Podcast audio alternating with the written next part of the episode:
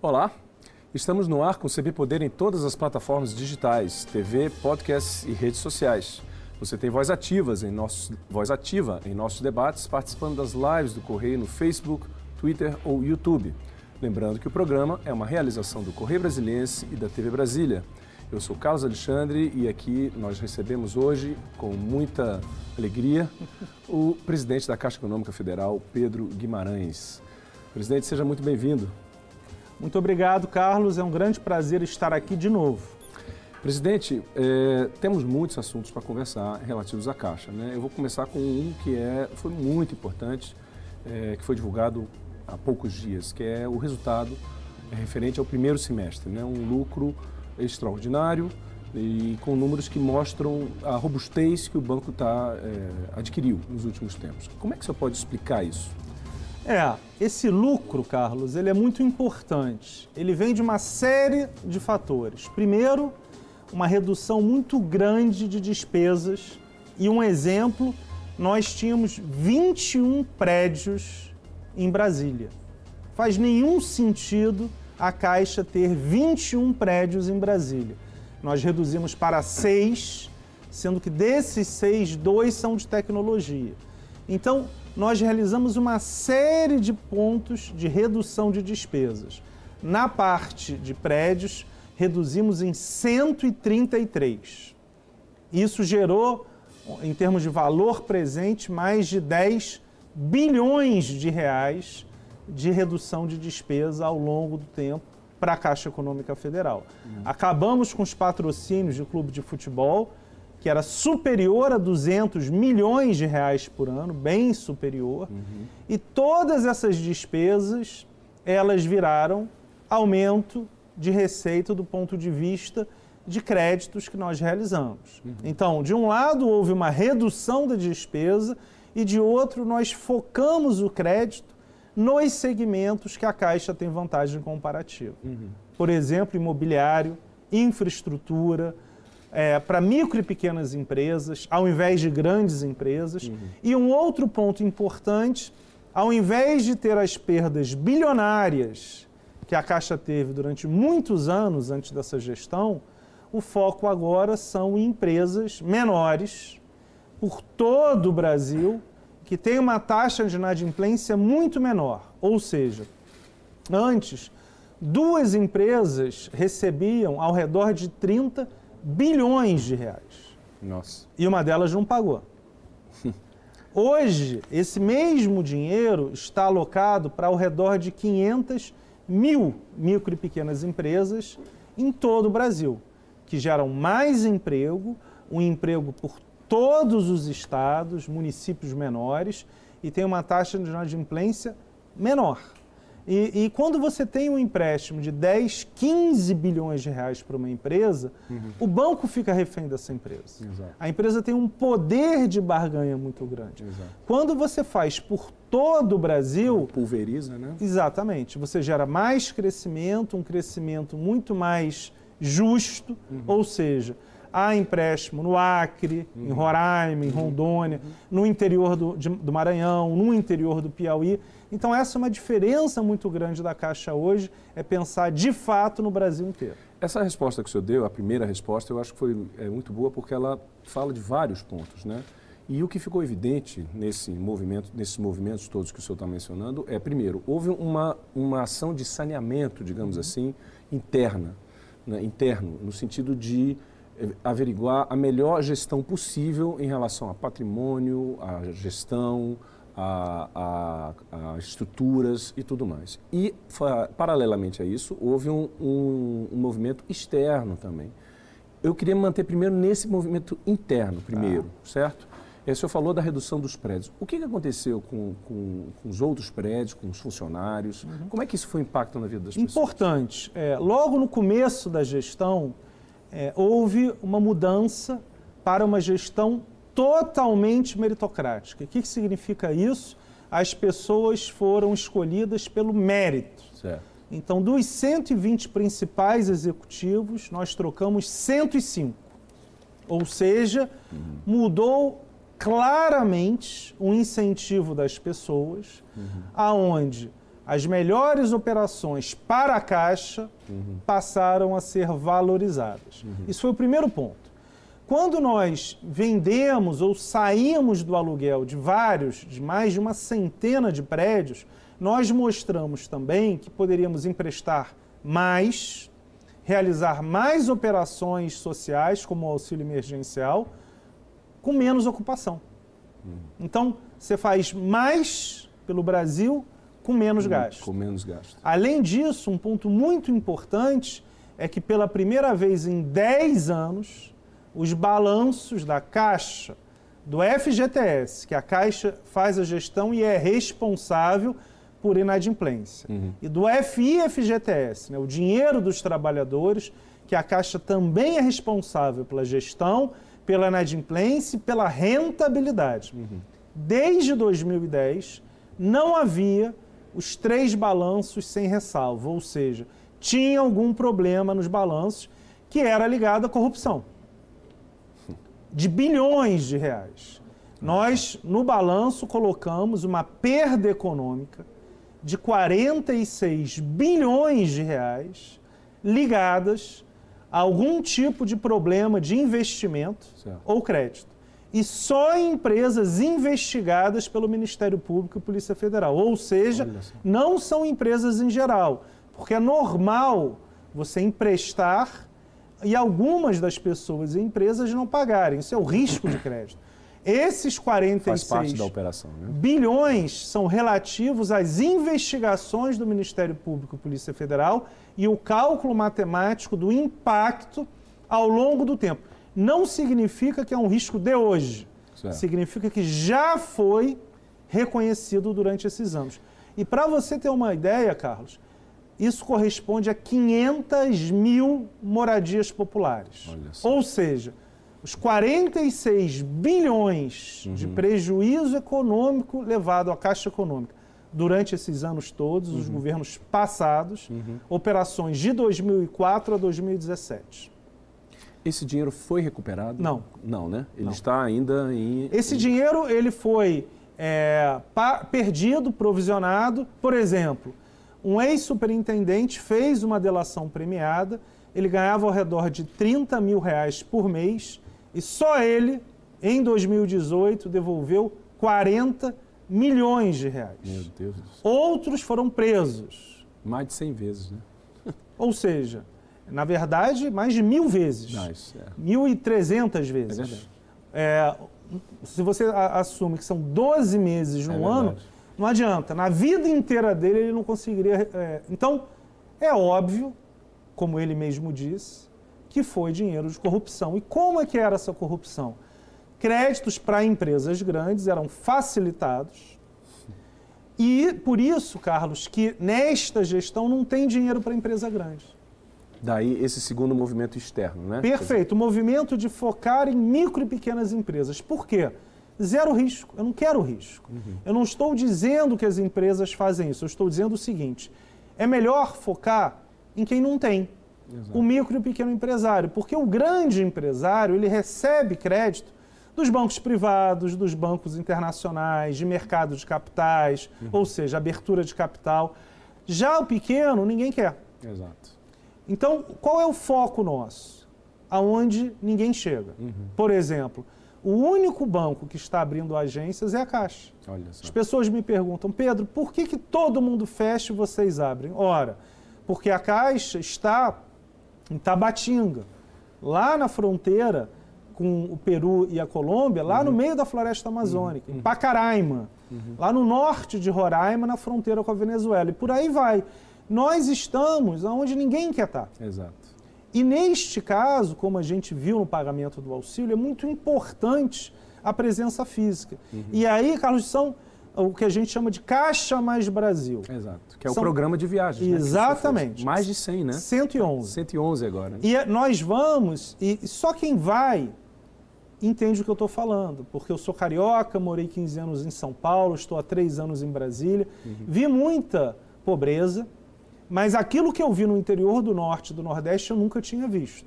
Então é algo aonde, se não houver a presença do governo, e a Caixa é um órgão de governo, 100% do Tesouro Nacional, é muito difícil. Uhum. Então vocês vai a lugares. Precisa ajudar aquelas pessoas. Né? Exatamente. E precisa ter uma presença física. Uhum. Porque muita gente falou, Pedro, e a questão do banco digital? A gente tem o maior de todos.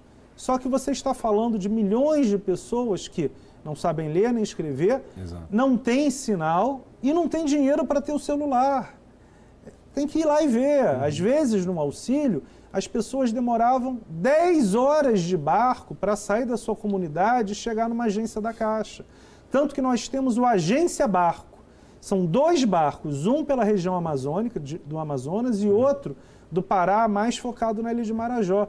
800 mil pessoas só recebem atendimento social por causa desses barcos. Quer dizer, são realidades brasileiras que nenhum outro banco, pouquíssimos bancos, estão lidando, né? Quer dizer, e que a Caixa, é, até pela missão que o banco tem, está lá, num lugar onde ninguém está. Quer dizer, desenvolvendo Exatamente. um trabalho de, da maior importância social, inclusive, não e apenas do ponto de vista financeiro. Perfeito. É exatamente esse o ponto da Caixa. A Caixa é o banco da matemática, porque todas as operações hoje têm uma validade matemática para não acontecer o que aconteceu há 10 anos atrás, quando passou por uma fragilidade financeira muito forte, uhum. e é o banco de todos os brasileiros, ou uhum. seja, é o banco do auxílio emergencial, uhum. que nós pagamos 68 milhões de pessoas uhum. e descobrimos 38 milhões de invisíveis em 20 dias. É, e eu vim muitas vezes aqui ano passado. no tamanho dessa operação, da complexidade. Né? Como é que você vai pagar 38 milhões de pessoas que não tinham dados em banco de dados nenhum? Os Estados Unidos, ano, ano passado, estava enviando cheques. Foi. Mas como é que a gente ia enviar cheque se você nem sabe que a pessoa existe? Exato. E para isso, nós criamos um, um, aplicativo, em três dias tivemos 109 milhões, ao longo de uma semana, 109 milhões de pessoas se cadastraram. Dessas 109 milhões, 41 milhões não foram aprovados, uhum. que não tinham, não, não precisavam do auxílio e logo depois começamos a pagar. Uhum. É, em seis dias já tínhamos pago 6 milhões de pessoas. Em 20 dias, 50 milhões de pessoas. Então, Carlos, são todos números grandiosos que essa junção da Caixa de um banco social uhum. com um banco que se desenvolveu muito rápido do ponto de vista tecnológico, uhum. ao ponto de ter uma base, um aplicativo que é o Caixa tem com 107 milhões de contas correntes. Eu queria tocar num ponto, presidente, que o senhor mencionou é, sobre a abordagem da Caixa. O senhor estava comentando a respeito do micro e pequeno empre... empresário, que a Caixa está prestando muita atenção a esse público, porque entende que esse público é mais, digamos assim, é, precisa mais. Uhum. Né? É interessante fazer esse paralelo também com a pessoa física, né? com o correntista simples, porque na medida que ele entra na Caixa, ele passa a fazer parte da Caixa, ele tem acesso a uma série de serviços, né? Perfeito. E isso, inclusive crédito, não é? Esse é um ponto muito importante. É, já acontece hoje, mas nós vamos dar um passo além. O que, que significa isso? Hoje existem três grandes grupos de clientes na Caixa. Os clientes que são do Bolsa Família, né, que vai ter um outro nome agora, que são aqueles que não têm renda, uhum. ou uma renda muito baixa. Esses são clientes, 20 milhões, que precisam receber um auxílio, uma transferência de renda. Certo. Então, não, não há possibilidade de dar crédito para essas pessoas, porque elas não têm renda. Uhum. Existe um outro grupo, na outra ponta, que são os clientes que têm emprego formal, por exemplo, que a gente faz o consignado, cartão de crédito, uma certo. série de produtos. Uhum. E no meio do caminho, eram o que o ministro Paulo Guedes cunhou, os invisíveis, uhum. os 38 milhões de brasileiros que não estavam no mercado financeiro. Uhum. Esses têm renda, mas uhum. são informais. Uhum. Basicamente, a pessoa que está na praia vendendo picolé, ou seja, ou no meio do, do sinal, por exemplo, vendendo bala, uma série de pessoas, churrasquinho, certo. são é, uma parte muito grande da na economia brasileira. Né? Mas o que, que acontece? Eles têm renda, mas não tinham conta em banco. E quando eles iam tomar crédito, como eles não tinham conta em nenhum banco, eles tomavam nas financeiras ou nos agiotas, Nossa. a pelo menos 20% ao mês. Nossa Senhora. E nós vamos lançar nos próximos dois meses um programa de microcrédito, microfinanças, uhum. para essa parte da população. Olha só. O que, que acontece? Eles já são clientes da Caixa, eles já usam o aplicativo Caixa Tem e nós vamos oferecer esse crédito pelo celular, que é uma, é uma revolução. Ele vai ter esse crédito pré-aprovado, ou seja, ele não vai precisar pedir. Já está no celular que ele já está acostumado a usar. E aí é um ponto importante, Carlos. Aquela parte da população do Bolsa Família Sim. são os mais carentes. Exato. Nós temos que ajudar eles, inclusive no saque, no ATM. Uhum. E, de novo, aí é a importância de viajar. Da presença, né? Uhum. Eu estive em mais de 400 agências. Ninguém me falou. Eu vi e ajudei. Há uma carência tão grande que se o, empre... o nosso empregado não ajudar, ele não consegue nem retirar o dinheiro.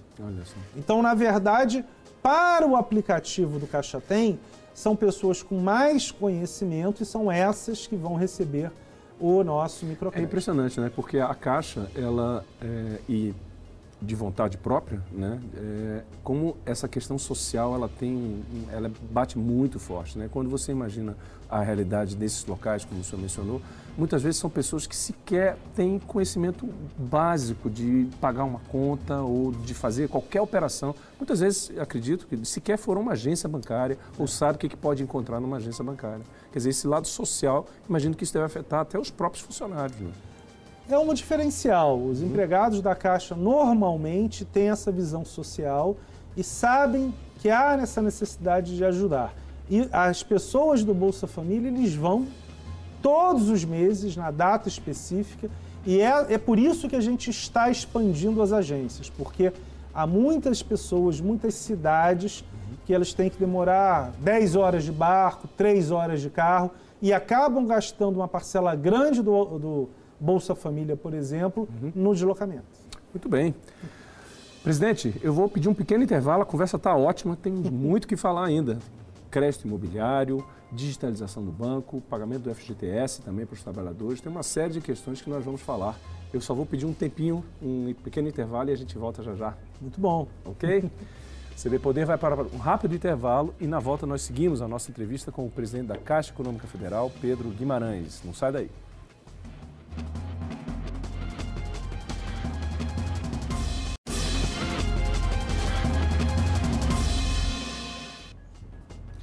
E estamos de volta. Hoje aqui no estúdio nós recebemos o presidente da Caixa Econômica Federal, Pedro Guimarães. Presidente, nós falamos de várias mudanças, questões importantes, conquistas importantes da Caixa. O senhor mencionou a questão do, dos balanços que foram publicados sem ressalva, o, o lucro extraordinário do, do, da Caixa, medidas de, de, de saneamento, digamos assim, uhum. para evitar desperdício, má gestão de, de recursos humanos e financeiros. Agora, eu queria falar um pouquinho, queria saber a sua opinião, o que, que o senhor tem a falar sobre um carro-chefe, digamos assim, da Caixa Econômica, que todo mundo lembra, que é a questão do crédito imobiliário. Uhum. Como é que está? O que, que vocês estão pretendendo é, focar nos próximos meses? É muito importante. Apesar da Caixa ser o banco da habitação, quando a gente assumiu, não era o banco da habitação, hum. porque era o quarto banco do crédito imobiliário no Brasil. Inimaginável porque você pode dividir em dois grandes grupos: o crédito imobiliário para habitação popular, uhum. que não é recurso da Caixa, é recurso do FGTS, certo. que é o grande fundo dos trabalhadores, aquele que passou cinco anos com ressalva, uhum. que não era bem administrado, e o com dinheiro próprio da Caixa, né, dos depósitos de clientes, que é o que a gente chama SBPE. Neste segundo grupo, a Caixa estava em quarto lugar. Olha só. Inadmissível. Nós chegamos, em dois meses recuperamos a liderança. Dois meses? Em dois meses. E hoje nós temos ao redor de 40% do mercado, eram 14%. Isso é inacreditável. Com toda a, a potência da Caixa ser é, um banco que quase estava indo para o quinto lugar. Olha só. E hoje nós somos maiores ainda na habitação da baixa renda. Uhum. Neste ano temos mais de 99%. Ou seja, nós fizemos os dois. Crescemos relativamente na baixa renda uhum. e crescemos muito na, na, numa renda que é uma renda média, uhum. porque a Caixa não foca na renda alta. Então, nós temos 99% que não é com o dinheiro da Caixa na renda baixa, uhum. 40% na renda média, que aí sim é com o dinheiro da Caixa, e menos de 5% na renda alta. E é nesse segmento do, da renda média que a Caixa passou a ocupar o primeiro lugar. Exatamente, que é, e aí é muito importante falar, é o que a gente chama de funding, né? depósitos próprios, que é a, o depósito da poupança. Certo. Então, esse depósito da poupança, que a Caixa é o maior de todos, não estava sendo utilizado para o crédito imobiliário. E por quê? Porque o balanço estava fragilizado. Uhum. E por quê? Pelas perdas passadas com créditos mal dados, muitos deles motivos de investigação pela Polícia Federal e pelo Ministério Público. O senhor mencionou, eh, falando da, do, do, mercado imobiliário, da ação imobiliária, da estratégia imobiliária da Caixa, o senhor mencionou os recursos do FGTS, que isso. não são geridos pela Caixa, não é isso? E o senhor mencionou a, a, a ausência de ressalva isso. depois de muito tempo. O que, que aconteceu no FGTS? Isso. Por que havia essas irregularidades? Eles são geridos pela Caixa, então você tem um grande fundo, que é o fundo. Que não são recursos da Caixa. Isso. Eles são FGTS, Fundo de Garantia por Tempo de Serviço. E hoje está em 580 bilhões de reais. E tem um segundo fundo, um fundo de investimento. Esse foi o pior de todos. Basicamente, a grande maioria do dinheiro foi investido em empresas investigadas e que deram prejuízo. Olha só. Então, é, esse fundo de investimento foi muito mal. Uhum. Existiram algumas exceções que nós vendemos com lucro, e essa gestão é que fez isso, porque ainda tinha um outro problema. Não se investia muito, quando se investia, se investia mal, e quando tinha resultado, não se vendia. Olha só, quer dizer, tudo errado. Tudo errado. Dito pelos auditores, porque o, o FIFGTS ficou com ressalva desde 2010, o último balanço, ok, uhum. né, sem ressalva, tinha sido em 2010, e revertemos agora em 2020. É, e investigações lá de investimentos 2007, 2009, 2012 e do FGTS também desde 2015. A gente vai voltar a falar do FGTS, é, a questão do lucro de 8,6, 4 bilhões, se não me é. engano. Mas eu queria falar, eu queria comentar antes um pouquinho, porque o senhor faz um paralelo entre o que aconteceu com a Caixa, esses desvios que ocorreram na Caixa, e os desvios na Petrobras. Qual Isso. é a diferença entre os dois? é que o da Petrobras foi resolvido em seis meses. O da Caixa demorou dez anos. Olha só. Ou seja, quando se fala da Petrobras, o balanço da Petrobras ele ficou sem ser auditado por dois trimestres. O da Caixa foram dez trimestres. E o do FIFGTS, quase dez anos. Ou seja, muito pior. Com gente sendo presa, delação premiada, devolução de dinheiro mil vezes mais do que se ganhava, mais de mil vezes o superintendente, mais. né, como o senhor mencionou. O superintendente e outros que foram presos. Teve vice-presidente preso, tem uma série de pessoas e todos com a mesma investigação, mesma linha de investigação. Créditos ou investimentos mal feitos, com grande suspeita de corrupção. Uhum. Por consequência, os auditores ressalvaram os balanços. Uhum. E foram todos revertidos, no caso da Caixa, logo no primeiro trimestre que nós assumimos. Logo que o senhor chegou. Logo né? que eu cheguei. Uhum. Desde 2016 havia ressalva. Uhum. Logo que nós chegamos, e aí fizemos provisões que não tinham sido feitas, mais de 5 bilhões de reais de provisões. Uhum. Todas elas aconteceram. Ou uhum. seja, isso é muito importante, Carlos. Uhum.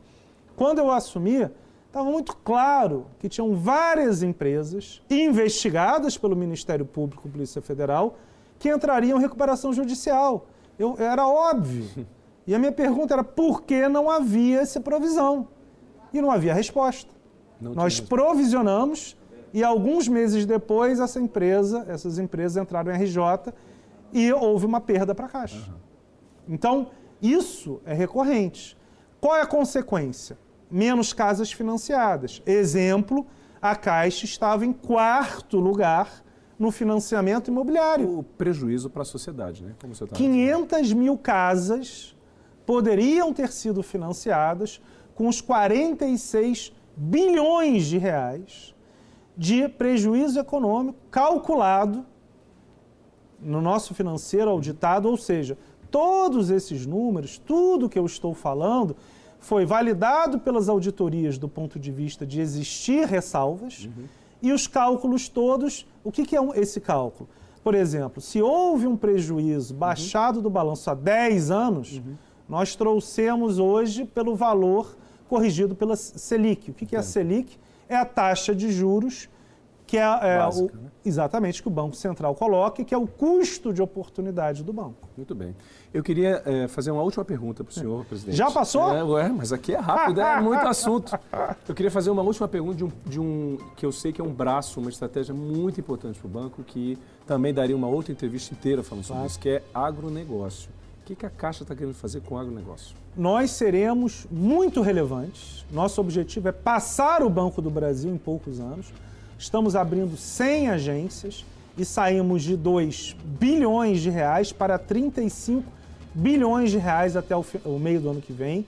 Já pela primeira vez estamos no plano safra uhum. e o Caixa Mais Brasil, centésimo, décimo segundo, 112 nesse final de semana, de novo será numa região de água. Vai ter mais crédito então? Perfeito. Crédito para Pronaf, que é o Casa Verde Amarelo, ou seja, o Pronaf são as pessoas com menos dinheiro. Uhum.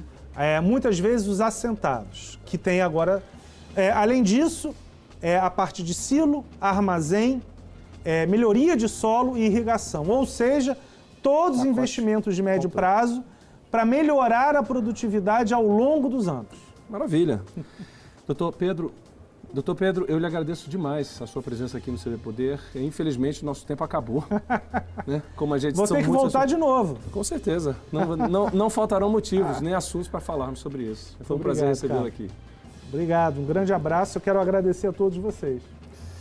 O CB Poder fica por aqui hoje. Muito obrigado pela sua companhia. Use máscara e se vacine. Até a próxima e tchau.